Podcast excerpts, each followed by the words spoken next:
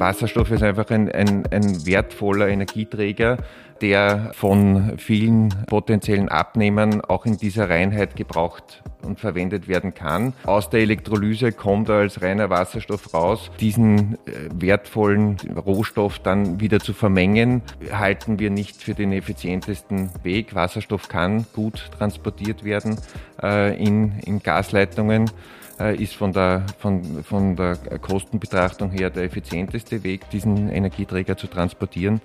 Und daher liegt es nahe, eine, eine reine Wasserstoffinfrastruktur aufzubauen.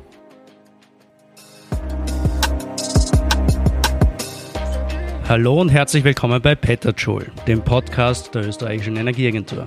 Nachdem meine Kollegin Christina Schubert-Zielerwitz ähm, in der letzten Ausgabe mit ihren Gästen über Energiearmut gesprochen hat, geht es heute wieder ein bisschen technischer zu. Zwei Einführungsfolgen zum äh, Wunderkind Wasserstoff haben wir ja schon äh, 2021 bei Petterjoule aufgenommen. Heute, zwei Jahre später, hat sich doch einiges getan. Oder doch nicht? Damals gab es in Österreich äh, um die 6 Megawatt Elektrolysekapazität. Heute stehen wir bei doppelt so viel, 13 MW. Mehr als eine Verdopplung, ja, aber noch immer eher wenig äh, in Anbetracht der Ziele und der zukünftigen Bedarfe. Institutionell und von der Reife des Themas hat sich jedenfalls einiges getan. Der große Hype äh, scheint ein bisschen abgeflaut. Es gibt äh, seit einem guten Jahr äh, eine nationale Wasserstoffstrategie. Förderprogramme kommen langsam in die Gänge und einige große Projekte sind auch in der Pipeline. Auf allen Stufen der Wertschöpfungskette, von der Erzeugung, Netz, Speicherung, Anwendung. Und deswegen fragen wir uns heute auch, Wasserstoff in Österreich, der Hochlauf beginnt. Und weil wir uns dann doch nicht ganz sicher sind, wie hoch wir schon laufen, werfen wir noch ein Oder nach. Wasserstoff in Österreich, der Hochlauf beginnt, oder? Mit der Servicestelle Erneuerbare Gase, kurz SEG, gibt es mittlerweile jedenfalls eine Beratungseinrichtung im Auftrag des BMK, die den Markthochlauf äh, aller erneuerbaren Gase in Österreich unterstützen soll. Also nicht nur von Wasserstoff, sondern auch von Biomethan. Vor allem Biomethan, auch wenn noch alle aufs Erneuerbares Gasgesetz warten.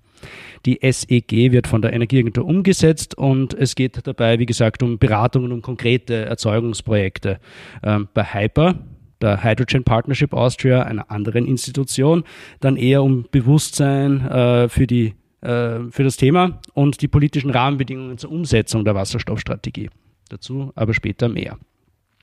Jetzt erstmal äh, zu meinen heutigen Gästen. Äh, mein Kollege Andreas Indinger äh, von der Energieagentur ist der Mr. Wasserstoff bei uns im Haus äh, und neben anderen Projekten managt er im Auftrag von BMK, BMAW und Land Tirol und gemeinsam mit der Standortagentur Tirol besagte Wasserstoffpartnerschaft für Österreich, Hyper.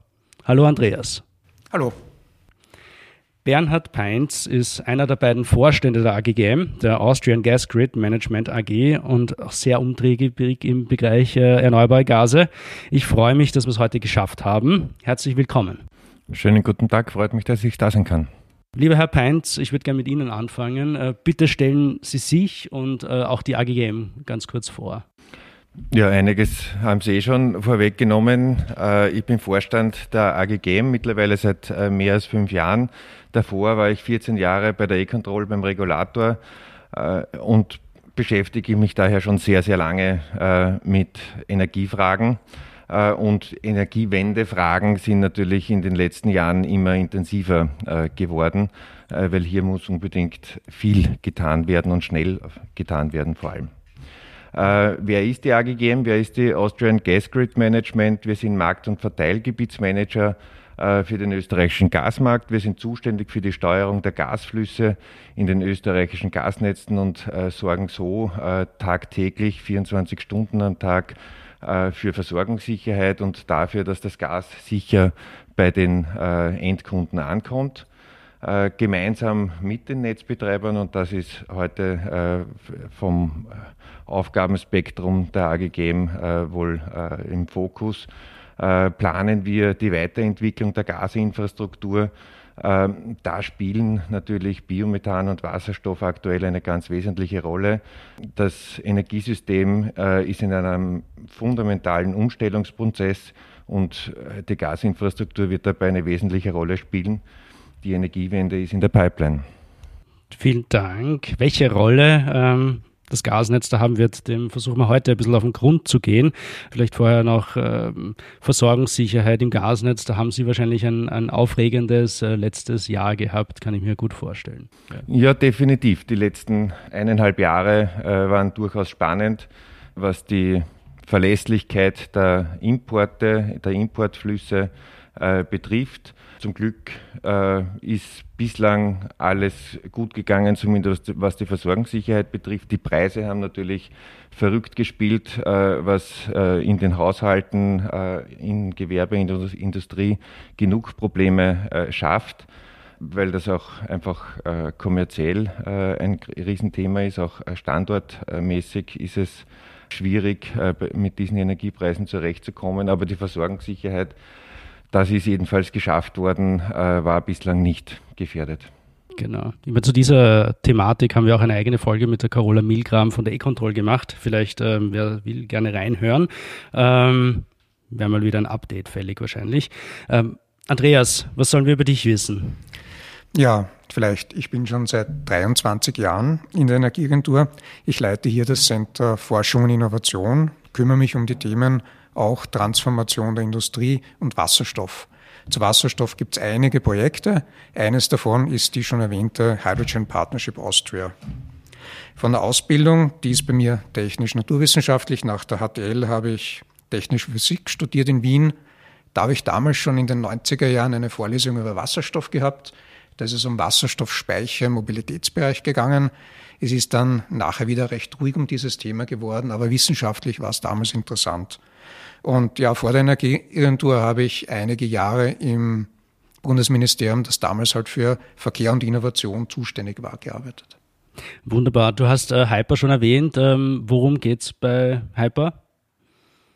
Da geht es grob darum, die, die Kräfte in Österreich zu bündeln zur Umsetzung der Wasserstoffstrategie und den Hochlauf einer österreichischen Wasserstoffwirtschaft zu unterstützen.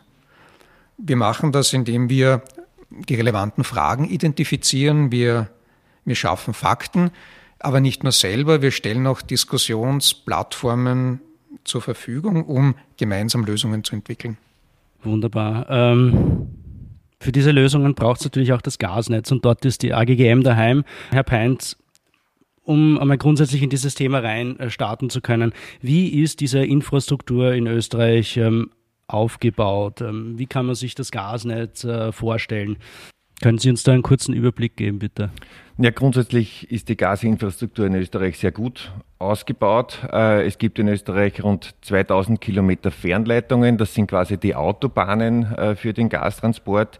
Und dann gibt es noch äh, darüber hinaus 44.000 Kilometer Verteilernetz, das sich auch wieder in unterschiedlichen Netzebenen äh, unterteilt.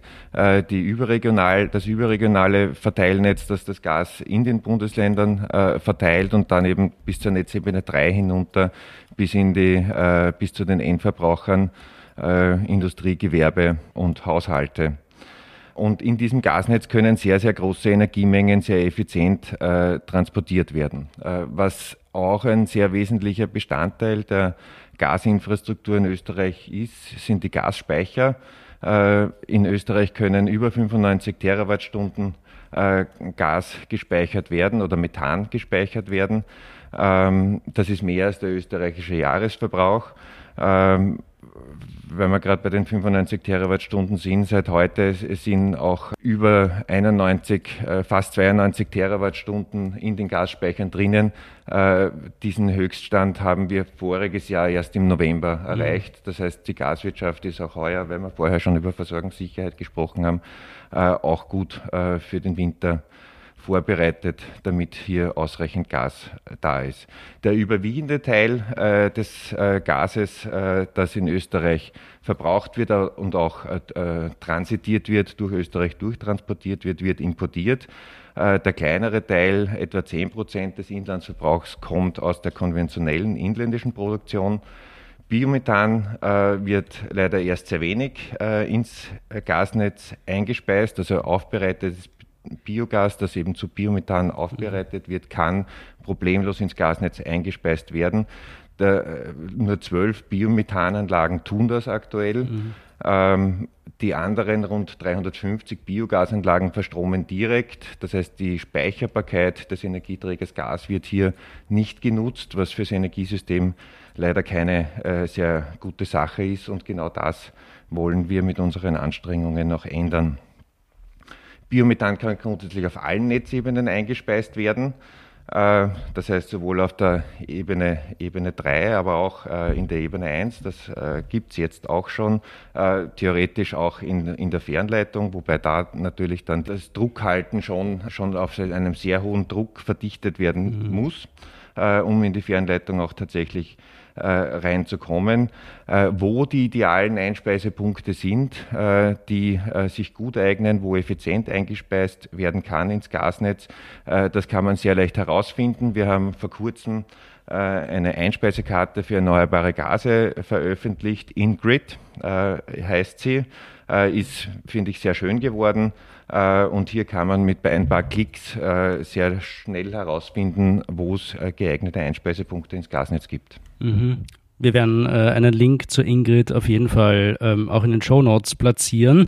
Jetzt haben wir gesprochen über Biomethan, wo das äh, prinzipiell einspeisbar auf äh, allen Netzebenen. Wie schaut es beim konventionellen Erdgas aus? Ähm, wo wird das eingespeist? Die Gasproduktion in Österreich ist vor allem im Osten Österreichs im Weinviertel, beziehungsweise mhm. auch im Westen äh, Österreichs im Raum Oberösterreich-Salzburg vorhanden. Äh, und hier wird in der Regel auf Netzebene 1 eingespeist. Mhm. Auch die Speicher Speicher, äh, die Gasspeicheranlagen hängen äh, an der Netzebene 1, das heißt im Verteilernetz und im Unterschied zu vielen anderen äh, europäischen Marktgebieten nicht an der Fernleitung. Mhm. Also quasi auf den Bundesstraßen, wenn wir in der Denkweise der Autobahnen bleiben wollen. Ja. Schnellstraßen, ja. ja. Okay, super. Ähm, Andreas, wir wollen uns ja heute mit dem Umbau ähm, der Gasversorgung auseinandersetzen du beschäftigst dich schon länger äh, mit diesem Thema, wie du gesagt hast, und auch mit der langfristigen Entwicklung. Ähm, wenn wir uns jetzt einmal so 10, 20 Jahre äh, nach vorne denken, mit welchen Bedarfen an Wasserstoff rechnest du? Aus welchen Bereichen ergeben sich die? Ja, das ist eine spannende Frage. Ähm, über diesen Zeitraum sind Vorhersagen und Prognosen nicht vorhanden und wären auch nicht zulässig und zuverlässig. Was wir machen, wir rechnen selber Modelle und wir schauen uns auch andere Modelle an, mit welchen Szenarien die arbeiten und mhm. zu welchen Aussagen die kommen. Und aus diesen Szenarien kann man sehr viel lernen. Aber du wolltest Zahlen. Ähm, die Industrie braucht jetzt schon Wasserstoff, 130.000 Tonnen circa im Jahr. Das sind 4,4 Terawattstunden Heizwert in etwa. Verglichen mit dem Erdgas, über das wir vorher gesprochen haben, macht das circa 5 Prozent aus vom mhm von der Energie, nur so als Richtgröße. Ähm, die Industrie wird diesen Wasserstoff weiter brauchen, aber in späterer Folge klimaneutral. Hier hat die Wasserstoffstrategie auch schon ein Ziel gesetzt, 80 Prozent klimaneutraler Wasserstoff. In den nächsten Wochen wird die RED 3 veröffentlicht. Da wird es ein Industrieziel geben, ähm, vermutlich diese 60 Prozent bis 2035 mit einer klaren Definition diesen RFNBOs. Es kommen, aber das ist jetzt die existierende Industrie. Es werden neue Anwendungen dazukommen in der Industrie, die jetzt eben noch nicht Wasserstoff verwendet haben.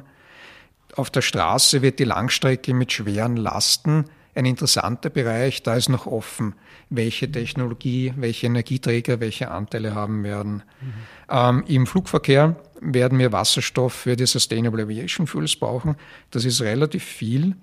Schifffahrt ist ein interessantes Thema, weniger für Österreich, aber international von Bedeutung. Mhm. Ähm, Wasserstoff in Kraft-Wärme-Kopplungen wird interessant sein und weil es eben, wie schon erwähnt, speicherbar ist, diese Gase, Kraftwerke im Winter. Ähm, es ist in einigen Bereichen aber noch offen, ob hier eher die direkte Elektrifizierung zum Zuge kommt oder nicht Wasserstoff, sondern andere erneuerbare Gase oder Derivate von Wasserstoff wie Ammoniak oder Methanol wie gesagt, wir arbeiten hier gerne mit Szenarien. Um jetzt eine Zahl noch zu nennen, wir haben eine Studie gemacht, die dann auch in die österreichische Wasserstoffstrategie eingeflossen ist. 2040 im innovativeren der beiden Szenarien kamen wir auf einen Bedarf von 90 Terawattstunden an grünen Gasen. Wir haben dabei nur die Industrie, den Verkehr und Kraft-Wärme-Kopplungen betrachtet.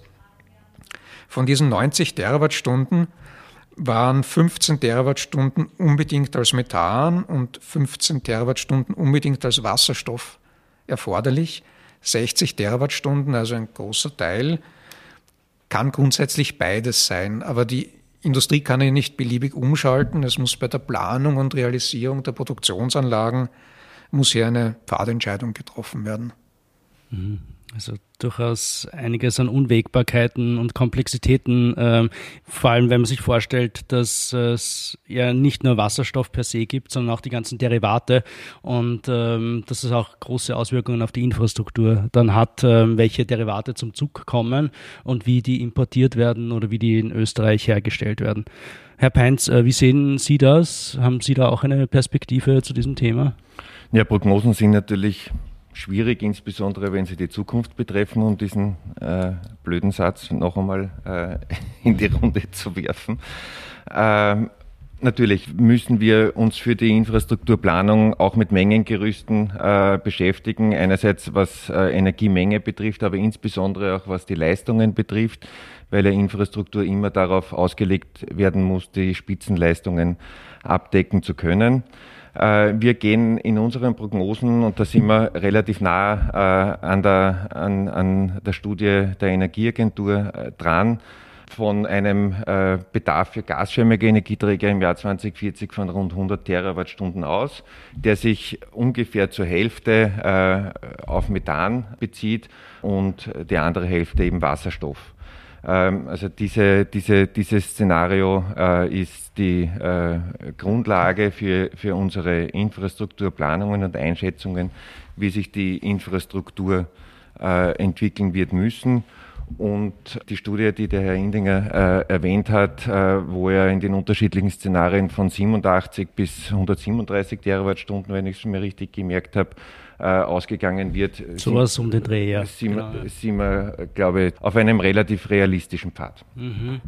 Wobei man ja auch sagen muss, dass in dieser Studie, Andreas, die du zuerst erwähnt hast, ähm, sind ja E-Fuels zum Beispiel als Wasserstoffäquivalente angegeben. Wenn man sich jetzt überlegt, äh, dass diese E-Fuels dann, ähm, so wie jetzt, den Benzin- und Dieselimporte nach Österreich kommen, also keine Leitungsinfrastruktur brauchen, ist die Frage, ob man sie dann dem Gasnetz äh, zurechnet. Das ist eben für mich noch extrem schwierig auch abzuschätzen, was muss äh, dann im Endeffekt das Gasnetz äh, leisten für Wasserstoff, für Methan ähm, und also das stelle ich mir auch herausfordernd vor, Ihre Aufgabe. Ähm, dazu kommt noch wahrscheinlich, dass, ähm, dass es Transite geben wird. Österreich ist Binnenland, ähm, da wird auch viel Gas, äh, ob jetzt Wasserstoff oder Methan, äh, durchfließen, das nicht für das Inland bestimmt ist. Und auch das muss man bei der Dimensionierung ähm, beachten. Wie, wie geht man mit diesen also Unwägbarkeiten um? Das ist definitiv eine, eine Herausforderung und eine schwierige Aufgabe, äh, wobei wir hier schon im engen Kontakt äh, mit den äh, jetzigen Energiekunden sind. Mhm. Ja, über die Netzbetreiber machen wir, also wir müssen ja äh, regelmäßig äh, jetzt seit kurzem nur mehr alle zwei Jahre eine langfristige und integrierte Planung äh, machen für die Infrastrukturentwicklung, die dann auch von der Regulierungsbehörde der E-Control genehmigt werden muss. Und für diese Infrastrukturplanung erheben wir äh, bei den Energiekunden äh, den Energiebedarf jetzt nicht nur für die nächsten zwei, drei, vier Jahre, sondern auch äh, darüber hinaus, weil der Planungshorizont der langfristigen und integrierten Planung ist 20 Jahre. Mhm. Und da haben wir äh, eben auch äh, den Bedarf abgefragt, nicht nur für Methan, sondern auch für Wasserstoff und haben hier eigentlich äh, in der Erhebung äh, letztes Jahr erstaunlich viel äh, Rückmeldung bekommen, auch hinsichtlich Wasserstoff. Äh, also hier waren wir äh, ein Stück weit überrascht, wie mhm. intensiv sich die Industrie, die Unternehmen schon mit diesem Thema beschäftigen. Andere haben wir durch die Abfrage auch ein bisschen wachgerüttelt, weil denen gar nicht bewusst war, dass es theoretisch überhaupt möglich ist, mhm. Wasserstoff auch über, über Leitungen, über Gasleitungen zu beziehen. Das ist zum Glück möglich, weil äh, der Stahl, äh, der in, äh, hier im Bestandsnetz verbaut ist, kann grundsätzlich Wasserstoff äh, transportieren. Das heißt, mit gewissen Adaptionsmaßnahmen äh, kann hier eine Umwidmung von bestehender Infrastruktur stattfinden. Auf den höheren Netzebenen dann? Das ist, wird vorwiegend auf den höheren Netzebenen mhm. stattfinden, aber natürlich braucht es dann auch äh, den Hausanschluss, wie es im Gaswirtschaftsgesetz heißt, mhm. der dann eben von den, von, von den Transportleitungen äh, auch zu den jeweiligen Verbrauchern dann geht. Und basierend auf, diesen, äh, auf dieser äh, Bedarfserhebung sind diese 100 Terawattstunden, die wir hier den Planungen zugrunde legen, durchaus belastbar. Mhm. Andreas, was glaubst du? Ich glaube, wir können sowieso noch nicht äh, vorhersehen, äh, wie hoch der Wasserstoffbedarf, der Methanbedarf 2040 mhm. dann sein wird. Ähm, so in den Größenordnungen her, was glaubst du, was werden wir davon importieren müssen? Da tun wir uns auch schwer mit den Aussagen. Grundsätzlich, wir müssen das importieren, was wir nicht selber erzeugen können. Für die Erzeugung brauchen wir grünen Strom und hier wird der Grünstromausbau spannend werden. Welcher Strom steht für die Elektrolyse zur Verfügung. Ähm, der Importbedarf wird sicher substanziell sein und darum ist auch die Frage spannend, was können wir importieren? Wie schaut die Pipeline-Infrastruktur aus? Wie schauen die Partnerschaften aus? Gibt es dann, wie schauen Handelssysteme und Commodities aus? Und natürlich auch ist es eine spannende Frage für die Preise und für die Preisstabilität. Ähm, man kommt zu anderen Preisen über Importe als durch Eigenerzeugung tut mir schwer mit einer konkreten Zahl. Mhm. Ja, ich meine, äh, also die, die Stromerzeugung in Österreich wird jetzt nicht unter den günstigsten in ganz Europa ähm, sein. Äh, haben Sie eine Perspektive dazu? Wenn der äh, Ausbau der erneuerbaren Stromerzeugung in dem Ausmaß gelingt, wie wir uns das jetzt vornehmen mhm. und was wir alle hoffen, dass das ja. auch äh, schnell gelingt, dann wird es über eine recht große Anzahl an Stunden im Jahr zu einem doch deutlichen Auseinanderlaufen von Verbrauchskurve und Produktionskurve kommen. Mhm. Und äh, da haben wir, äh, wir arbeiten ja äh, seit Jahren in der Infrastrukturplanung auch mit einem energieökonomischen Optimierungsmodell. Da haben die Berechnungen aus diesem, aus diesem äh, Optimierungsmodell gezeigt, äh, dass in Österreich Platz wäre, äh, wenn dieser äh, Stromausbau, erneuerbaren Stromausbau in diesem Ausmaß gelingt, wäre in Österreich Platz für 6 Gigawatt Elektrolyseleistung. Äh, das heißt, ein, ein beachtlicher Teil, äh, die Zahl bin ich mir jetzt nicht ganz sicher, ich glaube es sind 26 TWH, über 20 Terawattstunden, ja. Die man äh, in Österreich äh, Wasserstoff erzeugen kann, was aber natürlich die Importnotwendigkeit äh, ein, also reduzieren kann, aber mhm. nicht ersetzen kann. Äh, und Transit wird es natürlich äh, auch geben. Äh, Bayern braucht Wasserstoff. Auch Nachbarstaaten werden Wasserstoff brauchen. Äh, kontinental wird der Wasserstoffbedarf sicher nicht äh, zu 100 Prozent gedeckt werden können. Das heißt, wir werden von den Küsten Wasserstoff äh, importieren müssen oder auch aus anderen Regionen. Ukraine wird auch immer, äh, wenn es dann endlich dieser fürchterliche Krieg vorbei ist, Wiederaufbauprogramme gibt, äh, als möglicher Wasserstoffproduktionsstandort gesehen. Mhm. Den, also den grenzüberschreitenden Transport von Wasserstoff wird es wohl geben. Aber hier sind wir an sich sehr gut aufgestellt, weil wir haben eine sehr potente äh, Transitinfrastruktur. Äh, wenn der Methanbedarf sinkt oder substituiert wird, auch mit Wasserstoff, dann äh, werden hier äh, Leitungsstränge frei mit sehr großen äh, Transportkapazitäten, mit sehr großem Transportpotenzial, äh, die dann eben für den Wasserstofftransport äh, genutzt werden könnten. Also an der Infrastruktur würde ich einmal meinen, wird diese Entwicklung nicht scheitern. Mhm. Bevor wir ein bisschen reingehen in diese Infrastruktur und wo die in Österreich ähm, verlaufen kann, eigentlich eh schon äh, eine Hinleitung zum Thema. Ähm, es gibt ja in Österreich jetzt den ÖNIP äh, in einer Entwurfsversion präsentiert vor ein paar Monaten jetzt. Ähm, ich glaube im Juni 2023. genau, ist er präsentiert worden. Im Endeffekt ein, ein Planungsinstrument, ein strategisches Planungsinstrument, das erstmals einen Ansatz einer verschränkten Planung ähm, von Strom und Gas inklusive Speicher, ähm, Elektrolysen und dergleichen sich versucht. Die Arbeiten der AGGM waren da auch eine, eine Grundlage dafür. Ich glaube, der LFIP oder wie auch immer die genau, integrierte ja. Planung LFIP. Ja. ja. Was, was sagt der Plan ähm, aus Ihrer Perspektive über die Zukunft der Gasinfrastruktur aus?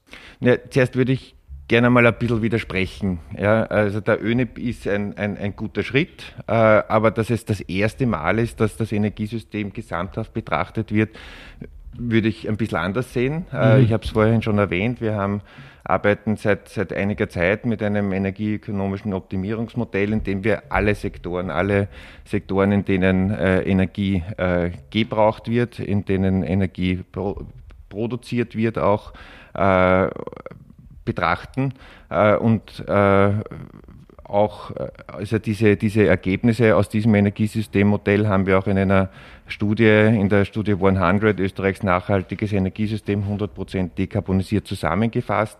Und die Learnings aus dieser Studie äh, haben wir natürlich auch äh, mit, äh, mit der APG, äh, die ja die, das Übertragungsnetz mhm. äh, in Österreich äh, für den Strombereich betreibt und auch die, deren Entwicklung plant, abgestimmt damit eben wirklich zukunftsorientiert geplant werden kann und das auch sektorgekoppelt.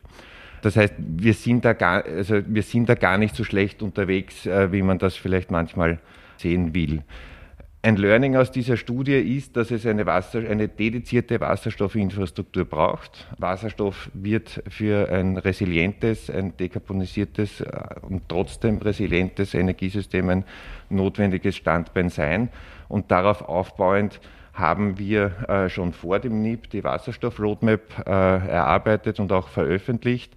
Und was wir jetzt sehen, und das ist für uns eigentlich keine große Überraschung, aber trotzdem äh, freuen wir uns darüber, äh, dass eigentlich das Bild, das der ÖNIP zeigt, zu einem äh, sehr große Überschneidungen mhm. Äh, mit unserer Wasserstoff-Roadmap, H2-Roadmap hat ähm, und im Prinzip unsere Planungen im Wesentlichen bestätigt. Das heißt, bis 2030 wird sich an der, an der äh, Wasserstoffinfrastruktur noch nicht so viel ändern, mhm. äh, weil äh, die Zeit bis dahin eigentlich, ja.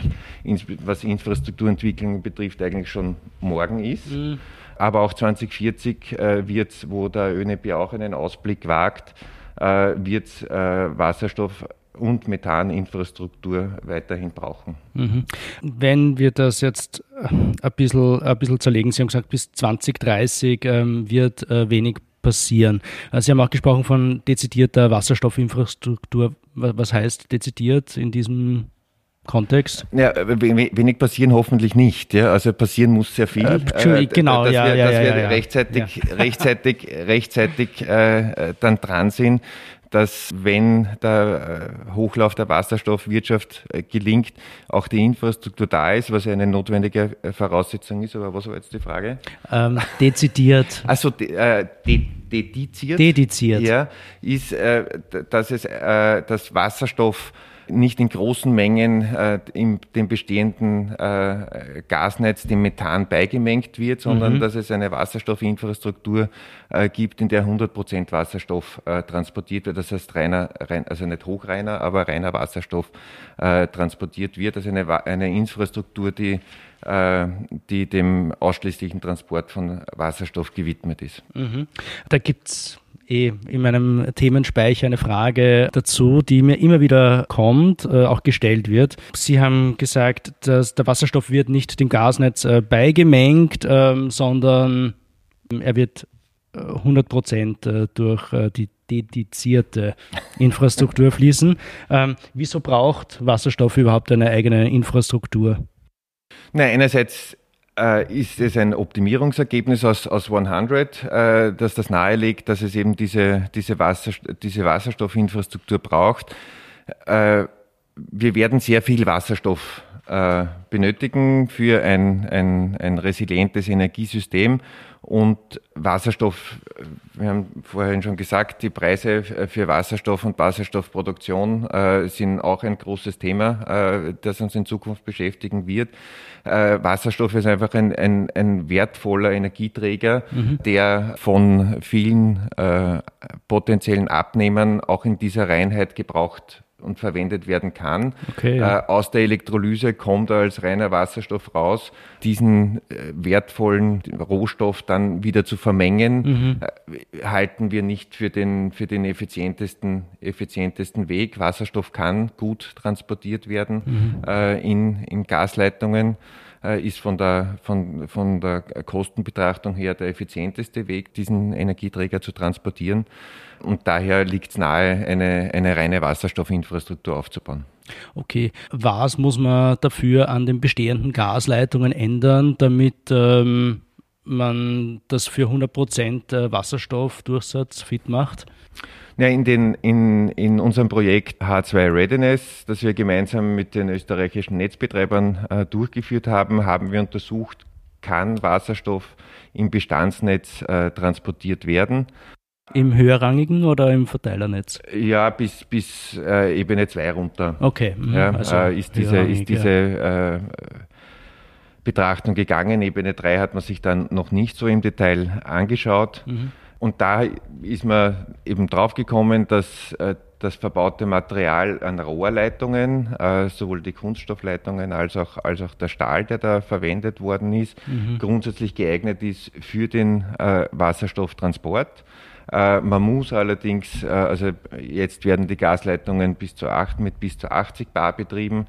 Wenn man Wasserstoff transportiert, den Druck absenken, damit man hier das Risiko von Versprödungen mhm. ausreichend reduziert. Ja an den Komponenten wie Verdichterstationen, Messungen, Dichtungen, äh, Fieberstationen, die muss man adaptieren, äh, mhm. die müssen wasserstofftauglich gemacht werden. Das ist aber jetzt auch nicht das ganz große Problem, weil das sind Anlagenteile, die auch nicht so eine lange Nutzung, also ohnehin ja. nicht so eine lange Nutzungsdauer haben und die müssen von Zeit zu Zeit ohnehin äh, erneuert werden, umgebaut werden. Äh, und wenn man das dann gleich Wasserstoff ready macht, ist das quasi auch ein, äh, also wenn man rechtzeitig damit anfängt, äh, auch ein organischer Prozess, die jetzige Methaninfrastruktur wasserstofftauglich zu machen. Mhm. Ich meine, ich kann mir vorstellen, dass es sollte man Wasserstoff dem Methannetz beimengen, auch ein, ein, halt ein Problem ist, wenn äh, ab einem gewissen Punkt gibt es wahrscheinlich diese Inkompatibilitäten der aktuellen Geräte mit äh, dem Mischungsverhältnis und dann kann ja auch unmöglich äh, gewährleistet sein, dass immer das gleiche Mischungsverhältnis in diesem Gas fließt, weil es irgendwo Blasen gibt, es gibt saisonale Unterschiede.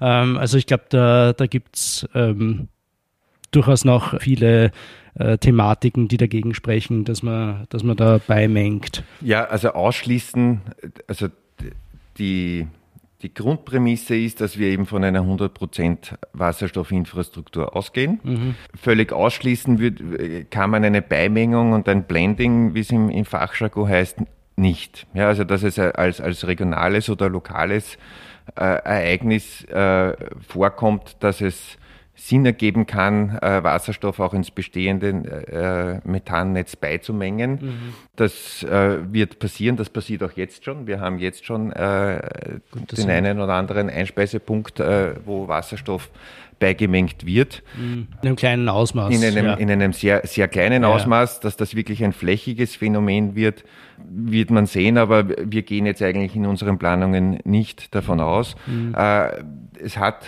Beimengung hat ihre Herausforderungen, wie Sie schon äh, erwähnt haben. Entweder ich brauche flexible Geräte, äh, die mit unterschiedlichen Gasqualitäten und, und Wasserstoffanteilen zurechtkommen äh, können oder äh, das äh, Gasgemisch muss so konditioniert werden, dass die Stabilität eben äh, des Wasserstoffanteils gleich bleibt. Dann brauche ich die Umstellung bei den Geräten nicht. Also mhm. die, es gibt Geräte, die das können äh, und, und bis zu 20 Prozent Wasserstoff ist für die meisten Geräte mit gewissen Adaptionen, Endanwendungsgeräte ja. auch machbar. Aber Blending hat definitiv äh, seine, seine Herausforderungen, die man äh, noch einmal getrennt äh, betrachten müsste. Mhm. wir kommen, glaube ich, nachher nochmal kurz zurück zum Thema Blending, wenn wir über Speicher reden, weil da poppt schon eine nächste Frage auf in meinem Kopf. Ähm, aber bleiben wir mal bei der dedizierten äh, Wasserstoffinfrastruktur. Wo verläuft denn diese No-Regret-Wasserstoffinfrastruktur, also die, die wir unbedingt äh, brauchen, ähm, jetzt Ihrer Meinung nach, Herr Peins? Und wo, also wo beginnen wir zuerst? Ähm, natürlich fälschlicherweise gesagt, bis 2030 wird nichts passieren. So war das nicht äh, gemeint. Äh, da wird sehr, sehr viel passieren müssen, um dann 2030 oder danach so eine dedizierte Wasserstoffinfrastruktur zu haben. Aber wo verläuft denn die in Österreich? Ein Projekt, äh, das wir in der langfristigen und integrierten Planung haben, äh, ist äh, ein, ein Projekt, das wir eigentlich sehr schnell und kurzfristig brauchen würden. Das ist der H2-Kollektor. H2-Kollektor Ost, äh, der ab 2026 erneuerbaren Wasserstoff aus dem nördlichen Burgenland äh, Richtung äh, Großraum Wien bringen könnte. Hier gibt es ein Projekt von Verbund und Burgenlandenergie äh, für die Erzeugung erneuerbarer, äh, erneuerbarem Strom und äh, dann mit Elektrolyse auch Wasserstoff. Mit dem Projekt, so wie das dimensioniert ist, könnte ein Drittel des Ziels der Wasserstoffstrategie erfüllt werden. Braucht das 1 Gigawatt Ziels oder das 80 Prozent? Ein, ein Gigawatt ah, okay. Mhm. Ja. ja. Ein Gigawatt Elektrolyse, ein Drittel, ähm, also genau. 300 MW. Ja. Und dieses Projekt braucht natürlich dann die Ableitung. Äh, danke für die, für die Übersetzung. Ja. Mhm. Äh, dieses Projekt braucht natürlich die, die, die, den Transport, die Transportmöglichkeit äh, für den Wasserstoff, damit die äh, Abnehmer äh, des Wasserstoffs auch entsprechend ihre Anlagen äh, so umbauen können, äh, damit sie den Wasserstoff dann auch äh, erfüllen können. Das ist mhm. ein sehr kurzfristiges Projekt, eher ein regionales Projekt. Das wird, also das wäre wirklich ein, ein der Startschuss äh, mhm. für, die, für die Wasserstoffinfrastruktur. Was wir in der Wasserstoff-Roadmap und auch im ÖNEP vorgezeichnet ist, äh, dann aber auch äh, vorsehen, ist, dass die großen Transitkorridore, äh, das ist die Trans-Austria-Gasleitung, die die Nord-Süd-Verbindung oder äh, mittlerweile äh, mehr Süd-Nord-Verbindung mhm. äh, darstellt, also äh, Gas äh, nach Italien bzw. aus Italien Richtung Österreich bringt und die Ost-West-Verbindung äh, Richtung Deutschland, dass hier die, jeweils ein Strang der Transitleitungen umgewidmet wird mhm. für den Wasserstofftransport. Das könnte wenn wir 2030 erwähnt haben, ja. ab 2030 schon der Fall sein, dass man das braucht. Mhm. Und was damit auch gelingen, also man könnte damit eben den Import von Wasserstoff äh, gewährleisten, die Verteilung äh, des, äh, des Wasserstoffs innerhalb Österreichs äh, zu den großen Industriezentren, äh, Wien, Großraum Wien, Großraum Linz äh, und auch, auch Donauwitz in der Steiermark mhm. äh, sind hier äh, prominent zu erwähnen.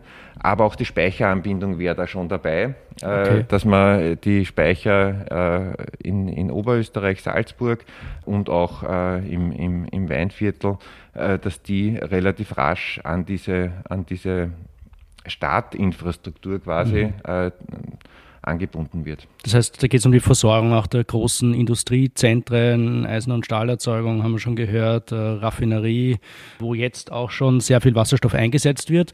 Zur Raffinierung, ähm, auch in Linz ähm, für die Dinge, Düngemittelherstellung, die Ammoniakproduktion, wo schon sehr viel Wasserstoff eingestellt, äh, eingesetzt wird, allerdings auf Basis von Erdgas. Wenn wir uns jetzt, Sie haben gesagt, ähm, die TAG, das heißt die Verbindung Italien, ähm, Richtung Großraum Wien bzw. Baumgarten und dann ähm, die, die WAG, WAG ähm, Richtung Deutschland. WAG und Penta West, ja. Ja, das ist, ähm, ist es dann auch zu sehen im Zusammenhang mit dem Südkorridor, der ja äh, dann im Endeffekt eine, eine wichtige Säule der Importstrategie Österreichs ist, sprich äh, Wasserstoff aus dem Süden, aus dem nördlichen Afrika ähm, nach Österreich äh, zu bringen. Ganz genau. Also ja. diese Projekte sind äh, auch in, ins internationale Umfeld eingebunden. Mit der Umwidmung äh, der TAG könnte eben äh, Wasserstoff aus dem Süden importiert werden. Mhm. Äh, Tunesien ist da äh, ganz groß, in den Schlagzeilen zumindest, ja. Äh, wird man sehen, was sich da alles äh, realisieren äh, lässt. aber also, Wasserstoff aus Nordafrika äh, ist hier im Fokus. Äh, Import wäre aber mit dieser Umstellung von äh, eines Strangs jeweils der TAG äh, und der West-Austria Gasleitung und der Penta Westleitung Import auch eben äh, aus dem Osten äh, möglich mhm. ähm, und Weiterleitung eben in die Industriezentren äh, Österreichs, aber auch nach Bayern, äh, die äh, auch nach Routen suchen. Also dieser Südkorridor, der hier auch auf europäischer Ebene äh, sehr hoch im Kurs steht, äh, der ist, äh, da sind wir mittendrin. Mhm. Ja. Genau, also könnte Österreich, sage ich mal, als Transitland weiterhin äh, fungieren. Diesmal nicht von Ost nach West, sondern äh, von Süd äh, nach Nord. Ja, gut. Ähm, das heißt, wir haben größere Infrastrukturprojekte schon geplant.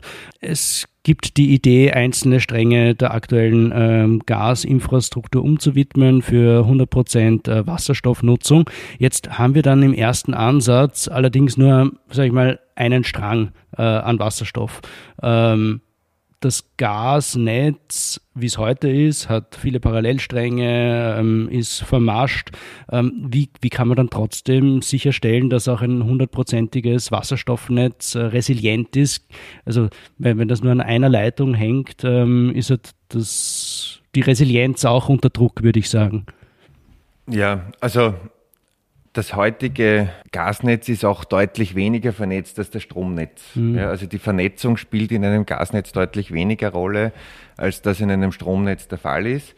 Die äh, Mehrstrangigkeit, die wir jetzt haben, das über zumindest was Richtungen betrifft, mhm. äh, mehrere äh, Stränge verfügbar sind, die, die äh, das Gas transportieren, ist eher eine, eine nicht eine die, diese, diese zusätzlichen Stränge sind nicht aus Vermaschungs- oder Versorgungssicherheitsüberlegungen äh, gebaut worden, sondern einfach, weil sich der Bedarf erhöht Kapazität hat. Erhöht weil, hat, weil, der, weil ja. die Erhöhung der Kapazität erforderlich war.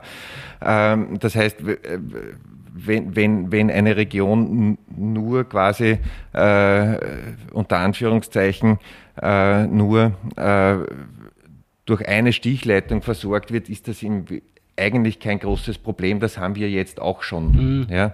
Äh, die die, die äh, Verlässlichkeit der Gasinfrastruktur, äh, die Ausfallsicherheit der Gasinfrastruktur ist hier anders zu bewerten und anders zu betrachten, als das im Stromsektor ist. Äh, und, und hier würde ich jetzt kein großes Versorgungsproblem sehen. Äh, was wir mit, mit der Umwidmung der großen Fernleitungsinfrastruktur erreichen, ist, dass man unter, von Anfang an eigentlich unterschiedliche Import Punkte hat als Möglichkeit mhm. äh, und eben auch eine, eine, eine ganz Österreich umspannende Leitungsinfrastruktur. Und was wir in der H2 Roadmap auch gemacht haben, ist, wir haben das in fünf Jahresschritten dargestellt, äh, die, um, äh, die, die Umwidmung äh, von immer mehr äh, Bestandsleitungen zu einem Wasserstoffnetz. Äh, das heißt, wir kommen im, im aktuellen Endausbau, den wir in der Wasserstoff-Roadmap betrachten, äh, mit einer Umwidmung von 1400 Kilometer Bestandsnetz aus, ein Zubau von 300 Kilometer. Mhm. Der größere Teil des Zubaus müsste schon am Anfang passieren, äh, damit man eben diese Lückenschlüsse ja. schafft. Und die, die H2-Roadmap macht eben in fünf Jahresschnitten äh, oder Schritten diese um Umwidmungsschritte, aber zu jeder Zeit besteht eine geschlossene Methaninfrastruktur und mhm. eine geschlossene, äh, zu jedem Zeitpunkt und eine geschlossene Wasserstoffinfrastruktur, mhm. äh, die eben äh, mit Anbindung an die Speicher äh, für, für sichere Versorgung sowohl im Methanbereich äh, als auch im Wasserstoffbereich sorgen könnte. Da hätte ich eine Frage, weil Sie das Wort Speicher erwähnt haben. Welche Rolle werden denn da die Speicher spielen? Es gibt jetzt in Oberösterreich einen Probelauf eines Untertags Wasserstoffspeichers. Werden die wichtig sein für die Versorgungssicherheit? Definitiv. Äh, einerseits für die Versorgungssicherheit, aber insbesondere auch für die saisonale Verlagerung von äh, saisonalen Energieüberschüssen äh, werden die Porenspeicher äh, auch für die Wasserstoffspeicherung eine wesentliche Rolle spielen. Die Irak ist ja da ein internationaler Vorreiter äh, auf, in diesem, äh, auf diesem Gebiet und hat bereits einen Wasserstoffspeicher äh, in Betrieb äh, und kann Wasserstoff eben in den Bohrenspeichern, die jetzt für die Methanspeicherung genutzt werden, auch Wasserstoff, äh, auch Wasserstoff speichern.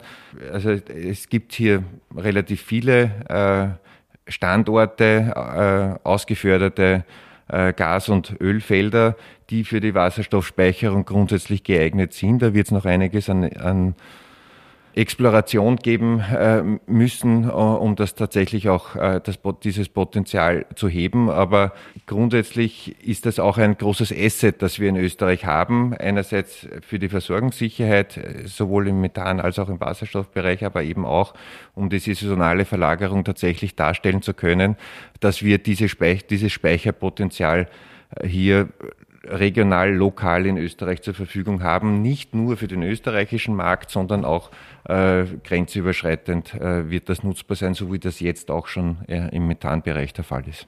Mhm.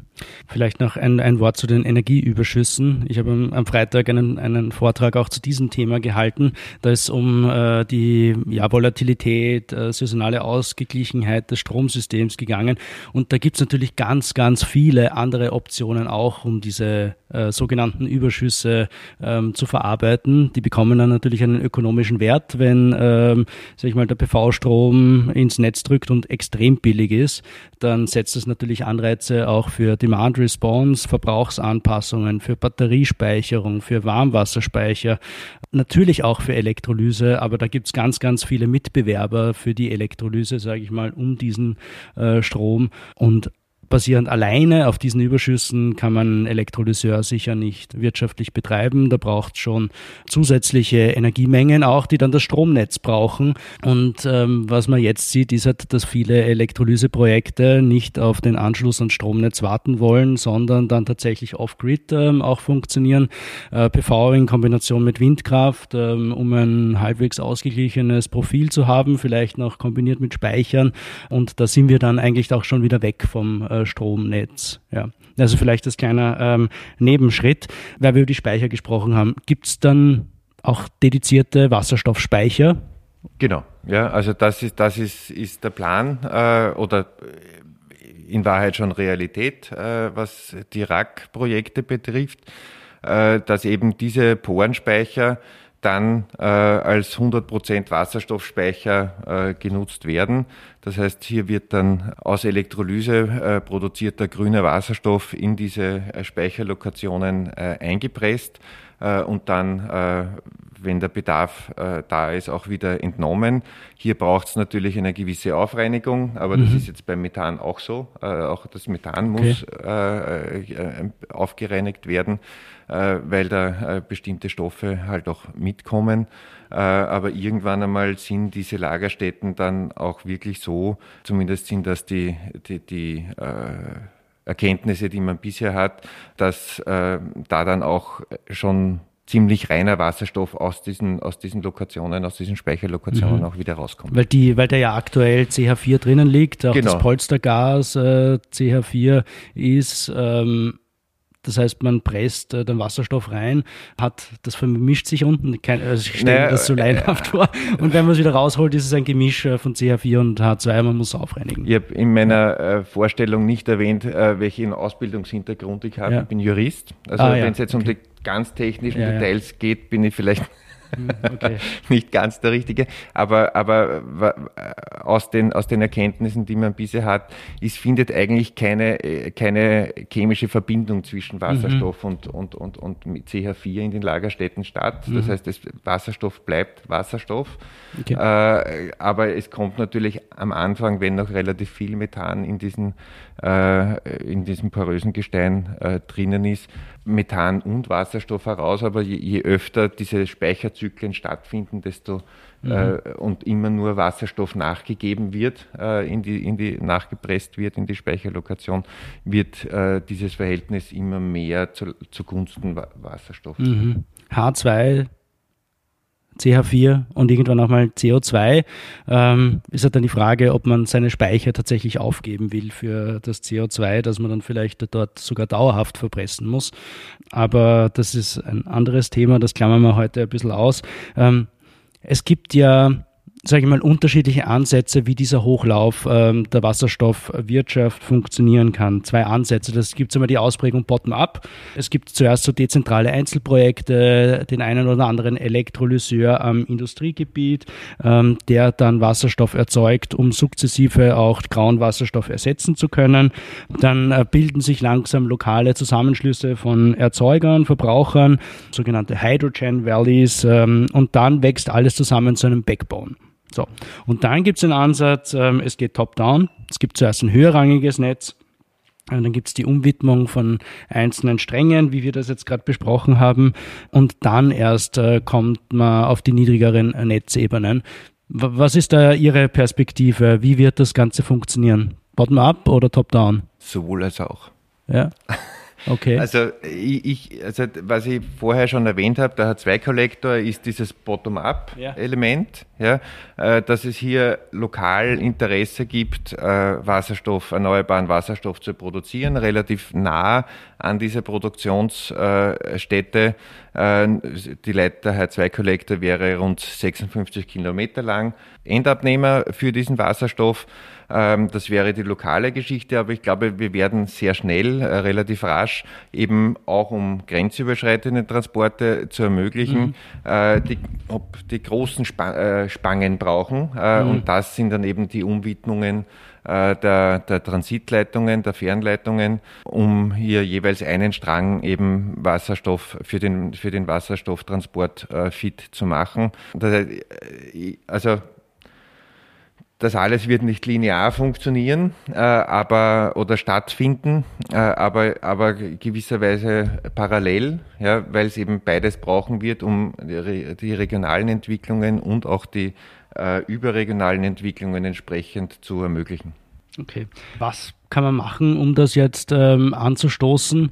Ähm, was braucht es Ihrer Meinung nach, äh, um das in Gang zu bringen? Ich meine, es ist ja höchst komplex, weil man natürlich, es gibt aktuell keinen Wasserstoffmarkt. Punkt. Es ist anders als beim Stromsystem.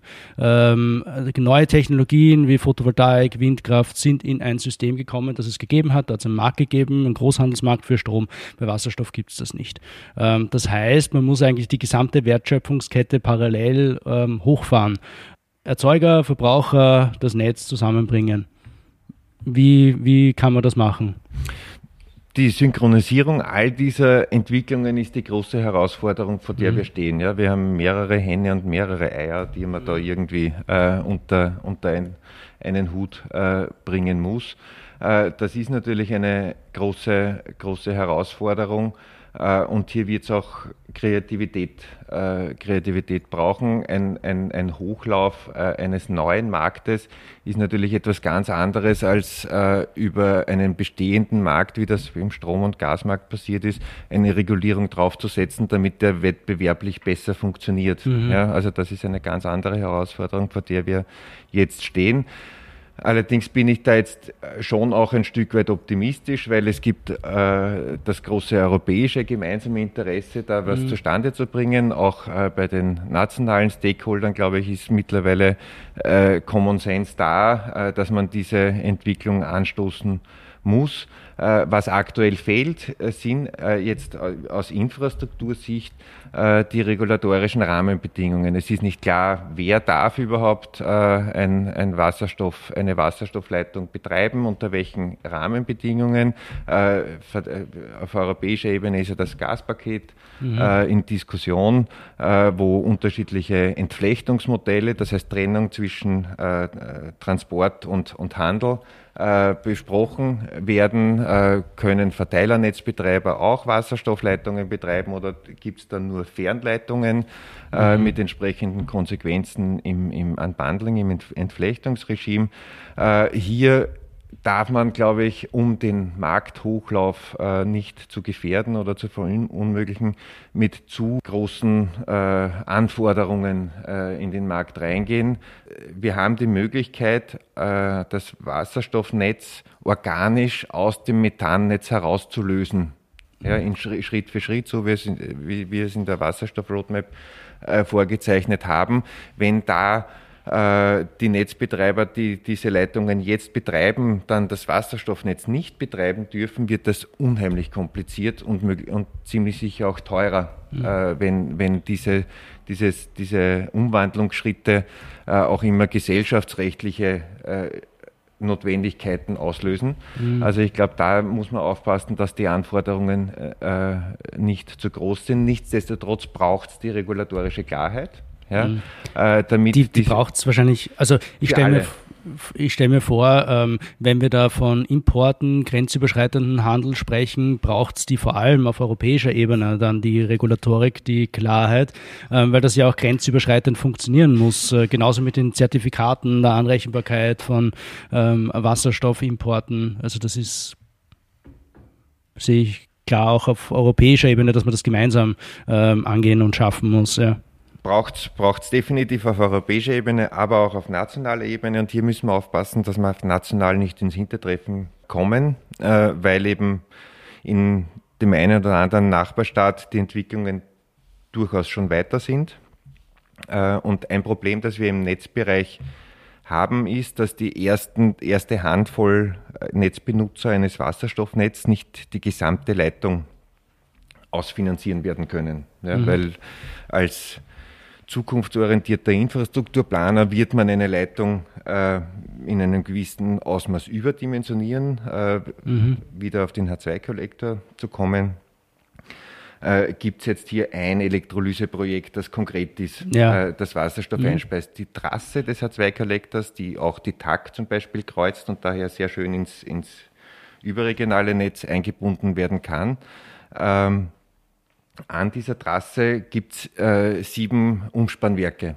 Das heißt, äh, weitere, eine, äh, eine weitere Anzahl an potenziellen Produktionsstandorten für Elektrolyse. Und entsprechend dieser, der Größe dieser äh, potenziellen äh, Elektrolysestandorte dimensionieren wir auch die Leitung.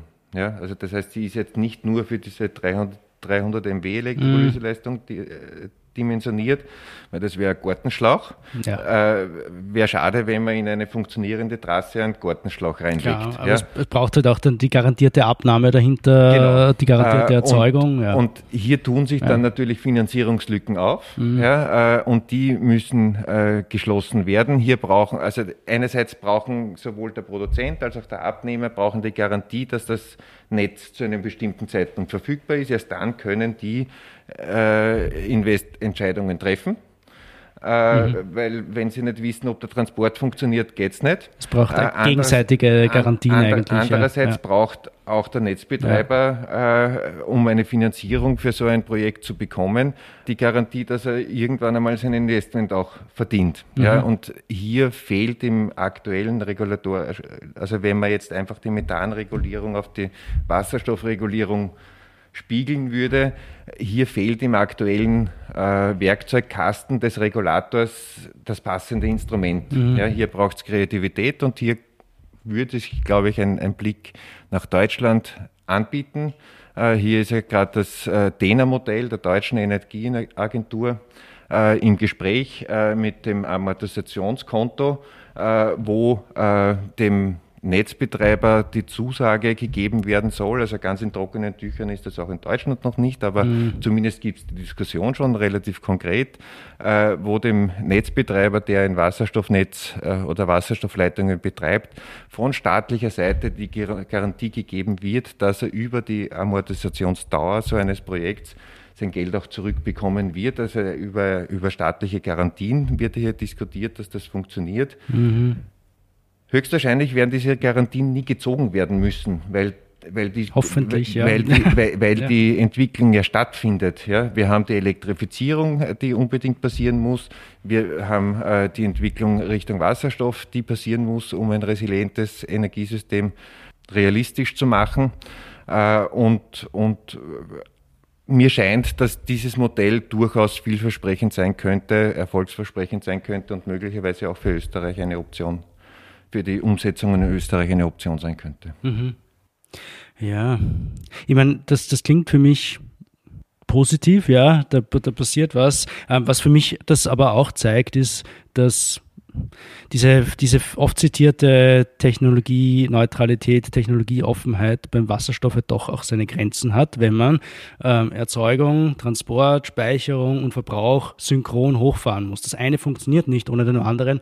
Deswegen muss man sich natürlich auch jetzt schon Gedanken machen, ähm, wo muss der Wasserstoff eingesetzt werden. Und es äh, ist nicht möglich, dass man sagt, ähm, ja, fahren wir mal die Erzeugung und den Transport hoch und dann schauen wir mal, ähm, wer das Zeug verwendet. Also das wird es nicht spielen im Hochlauf ähm, unter Garantie nicht.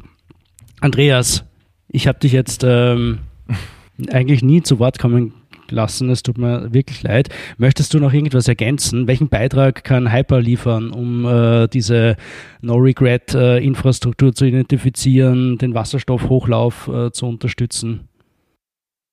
Wir sehen den Beitrag von Hyper jetzt schon in den spannenden Diskussionen, die stattfinden. Mhm. Es gibt in Österreich einige sehr interessante Projekte.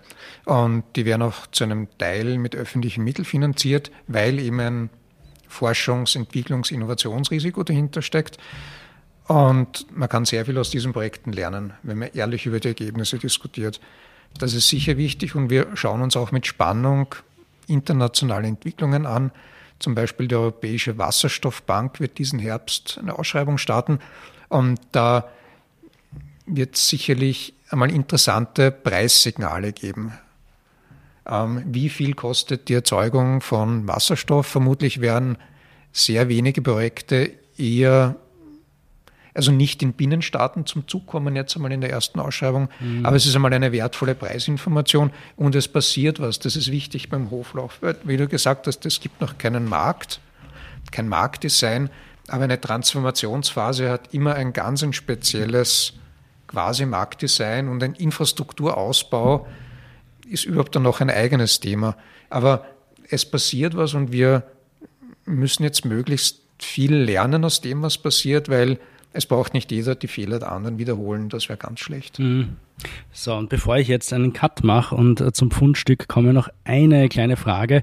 Ähm, wie da, war das damals beim Gasnetz? Wie hat da der Hochlauf funktioniert? Das war vor meiner Zeit. Okay. Aber ich kann trotzdem was dazu sagen.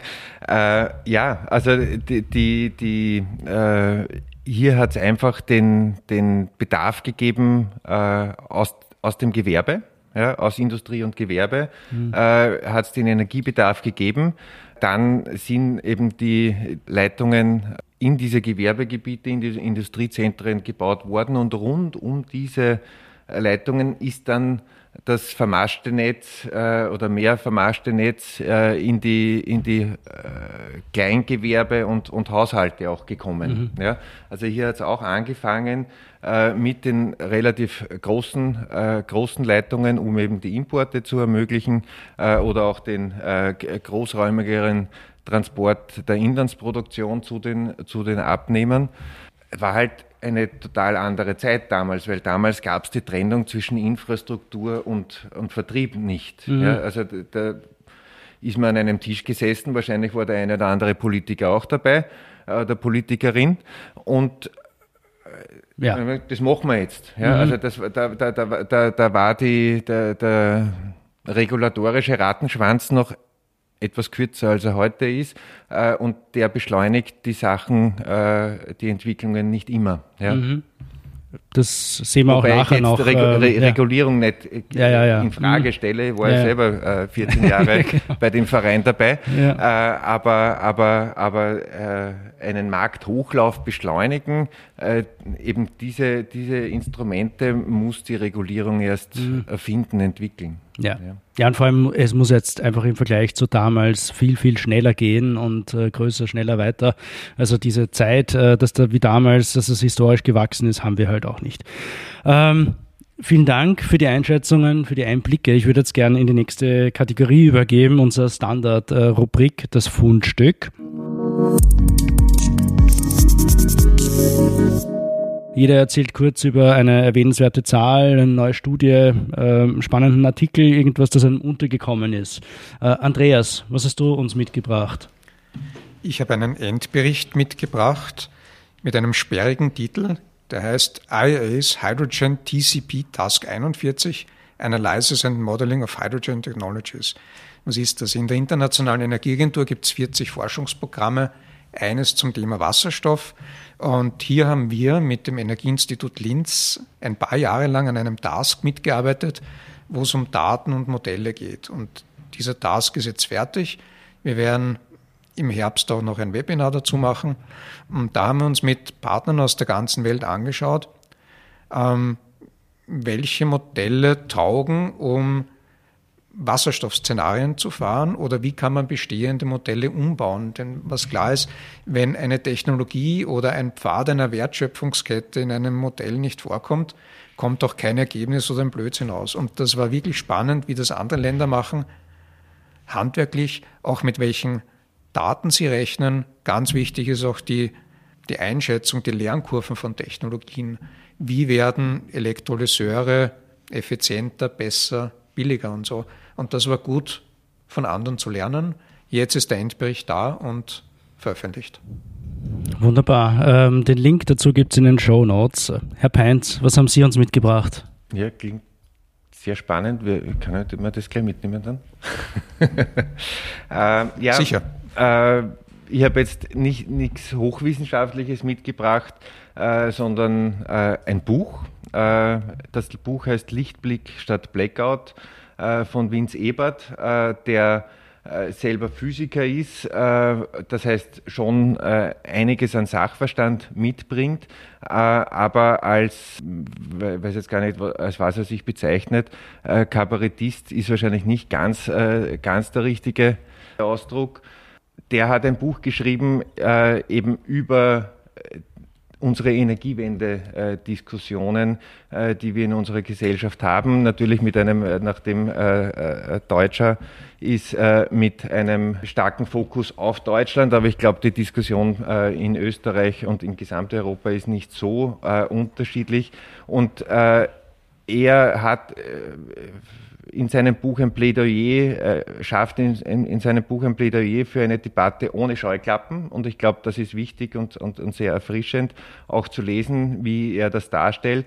Äh, aber ich finde das Buch auch sehr ermutigend, ja, weil es äh, dazu aufruft, die ganze Problematik und die, die, vor der wir stehen und die Herausforderungen, vor, der wir, vor, vor denen wir stehen, mit mehr Optimismus anzugehen. Ja, ich glaube, äh, wir müssen, also ich bin davon überzeugt, wir müssen schnell was tun, äh, aber wir haben auch schon sehr viel Wissen und sehr viele Mittel, äh, die richtigen Schritte zu tun äh, und wir sollten sie mit mehr Optimismus äh, tun und mit ein bisschen weniger Panik.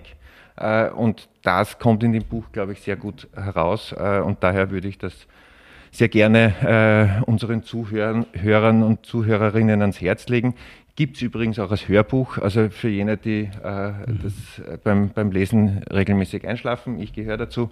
Äh, Hörbuch äh, ist äh, auch gut. Wunderbar. Und weil wir so konstruktiv sind, gibt es auch äh, zu diesem Buch den Link in den Show Notes.